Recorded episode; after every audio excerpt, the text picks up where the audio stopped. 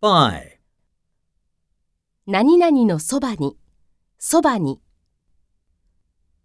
Tetsuya's cafe is by the pond.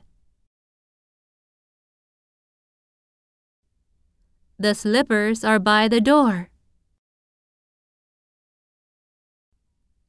Runners sometimes go by. Karen has to design the logo by tomorrow.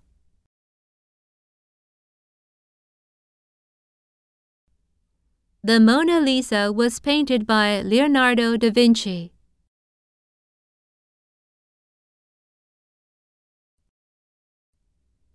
Karen took Emma to school by car. We beat them by three points in basketball.